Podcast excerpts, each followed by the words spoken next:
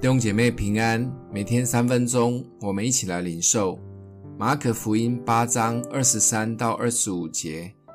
耶稣拉着瞎子的手，领他到村外，就吐唾沫在他眼睛上，按手在他身上，问他说：“你看见什么了？”他就抬头一看，说：“我看见人了，他们好像树木，并且行走。”随后又按手在他眼睛上，他定睛一看，就复了原，样样都看得清楚了。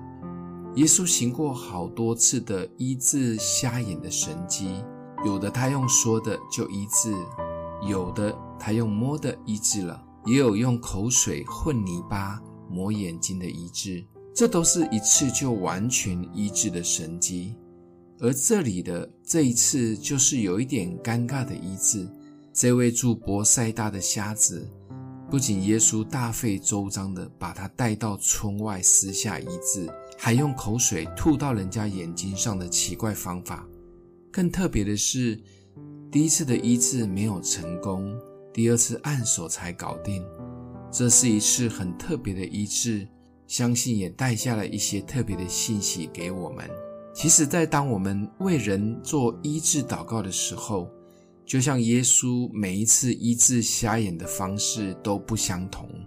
最重要的是敏锐圣灵要他做什么，没有固定的模式，单看每一次服侍圣灵的带领。所以有人在做什么医治祷告教导，列出三步骤、四步骤，这反而有时会限缩了圣灵的作为。每次为人做医治祷告时，重点是敏锐圣灵的工，带着爱及信心。更重要的是，知道我们只是服侍的器皿，有没有被医治是圣灵的责任，不是我们的功力够不够。在这一次的医治里，很特别的是，耶稣第一次没有成功，在按了第二次后才完全的医治。其实也让我们知道，医治有时是渐进的。